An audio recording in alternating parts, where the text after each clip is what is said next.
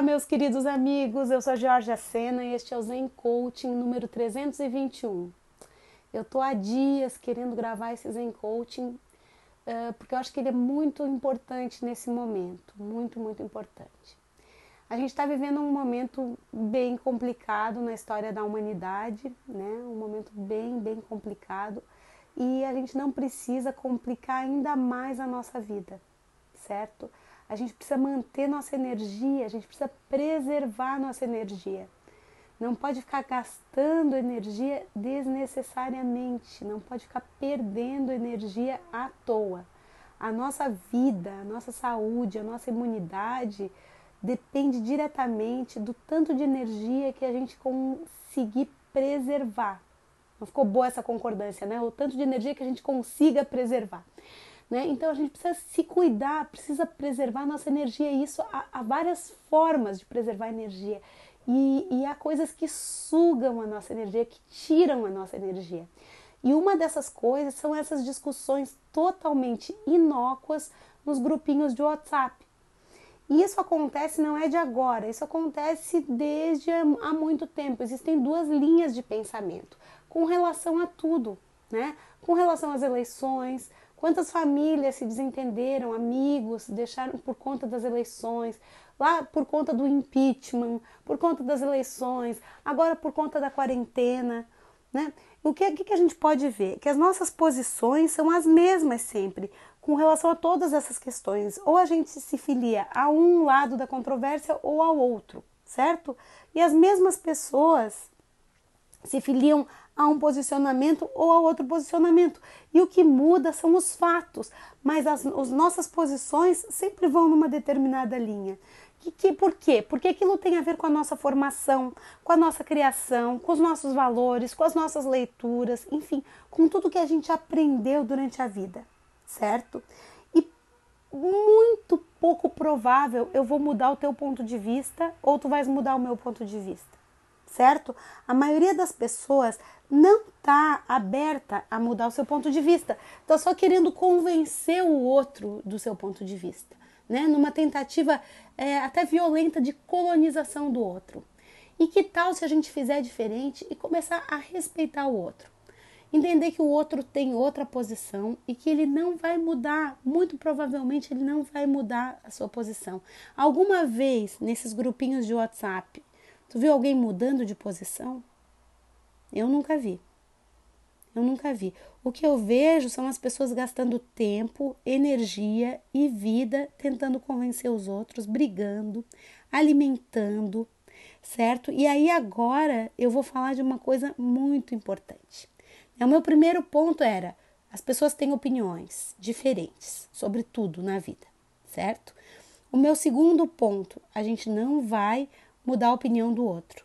Terceiro ponto, o outro pode ter aquela opinião e não tá de má fé, ele acredita que aquilo é o melhor para o mundo, certo?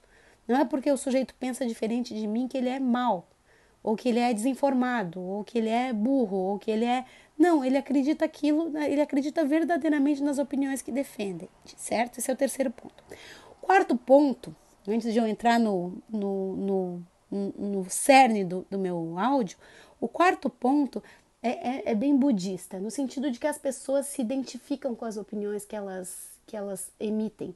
Por exemplo, eu dou uma opinião e aquela opinião passa a ser eu. Ou seja, uma questão de ego, né? Eu, eu dou aquela opinião e aí aquela opinião sou eu. E aí eu vou defender esse meu eu, essa minha opinião, até a morte, porque aquilo é o meu eu. Aí eu vou lá para aqueles grupinhos e fico defendendo, defendendo, defendendo loucamente aquele meu eu né, para preservar o meu eu, o meu ego, aquele ponto de vista, sou eu, sabe?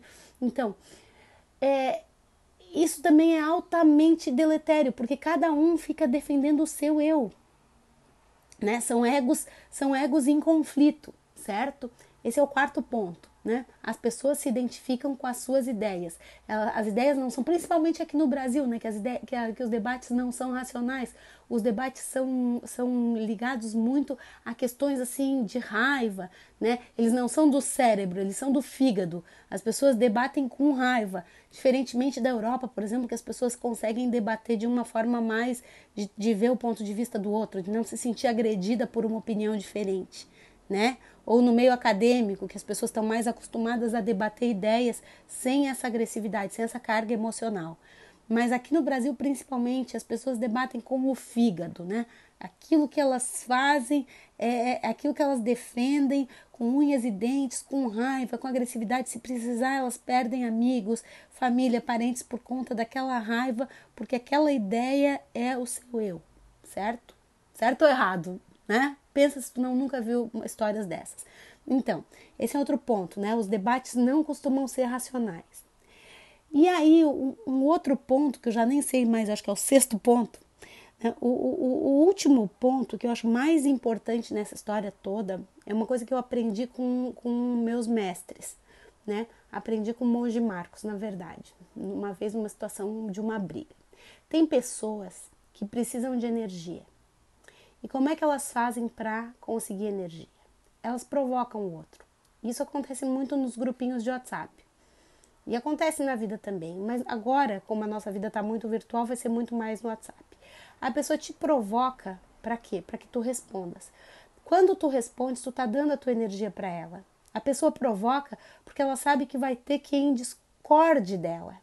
E quando alguém discorda, essa pessoa que estava com pouca energia vai ganhar energia. E tu, que discordaste dessa pessoa, vais perder tua energia. É uma teoria dos vasos comunicantes, né? Que é, tende a, a energia tende a se equilibrar, né? Lembra aquilo que a gente estudou na escola da hidrodinâmica, né? Dos vasos comunicantes. Então, é isso. Quando a pessoa te provoca, ela tá com pouca energia. Normalmente as pessoas que são viciadas em debate, viciadas em discussão, viciadas em controvérsia, viciadas em treta, elas têm pouca energia e elas precisam da energia do outro, certo? E para elas ganharem a energia do outro, elas vão provocar o outro. E, pra, e, aí, e o outro pega a isca. Quando o outro pega a isca, shh, o vício emocional dessa pessoa se satisfaz. É como um vício em drogas, gente, é como uma cocaína, certo? Ela vai lá, a pessoa viciada em treta, ela vai lá te provocar para pegar a tua energia. E tu vais decidir se tu queres ou não dar tua energia para ela. Se tu deres energia para essa pessoa que está fazendo a treta, tu vais amplificar a voz dessa pessoa, certo? Tu vais fazer com que ela ganhe força, porque é o que ela precisa. Ela está fraca e essa pessoa precisa de força. Então, quando tu aceita a treta, aceita a provocação, aceita o debate, tu vai, tu tá dando a tua energia certo? E hoje em dia, nesses tempos de pandemia, energia é vida e morte, tu precisa estar com a tua energia. Tu tá em casa, tu vai ficar horas e horas debatendo besteira no WhatsApp, ou tu vai fazer uns abdominais, ou tu vai fazer uma comidinha para tua família, ou tu vai namorar com teu marido, ou vai brincar com teu filho, ou vai ler um livro, enfim. Né? Quanta coisa tu pode fazer em vez de ficar dando a tua energia para quem precisa dela. Então que essa pessoa vá conseguir energia de outra forma certo? Deixa que essas pessoas viciadas na treta, viciada na controvérsia, viciada na discussão, deixa que essa pessoa é, consiga a energia dela de outra forma, assim ela vai conseguir se curar desse vício. Enquanto tu continuares tretando, brigando, discutindo, tu vai estar perdendo energia e vai estar alimentando o vício dessa pessoa. Então não alimenta esses vícios. E por quê? Aí tu poderias me dizer, por que, que eu fiz toda aquela introdução? Ah, o debate é bom, o debate é bom. Nem sempre o debate é bom. Nesses tempos de corona, coronavírus, tudo é incerto. A gente não sabe como que o vírus vai se comportar, a gente não sabe como a economia vai se comportar, quanto tempo vai levar. O mundo nunca, nunca enfrentou uma pandemia dessa magnitude. Então ninguém sabe de nada. Não adianta a gente ficar especialista instantâneo dando opinião sobre tudo que a gente não sabe, né?